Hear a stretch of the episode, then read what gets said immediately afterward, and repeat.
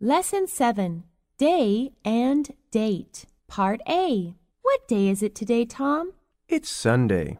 And is today June 6th? Yes? Why? Because it's my birthday. Happy birthday, May! Thanks. Part A. What day is it today, Tom?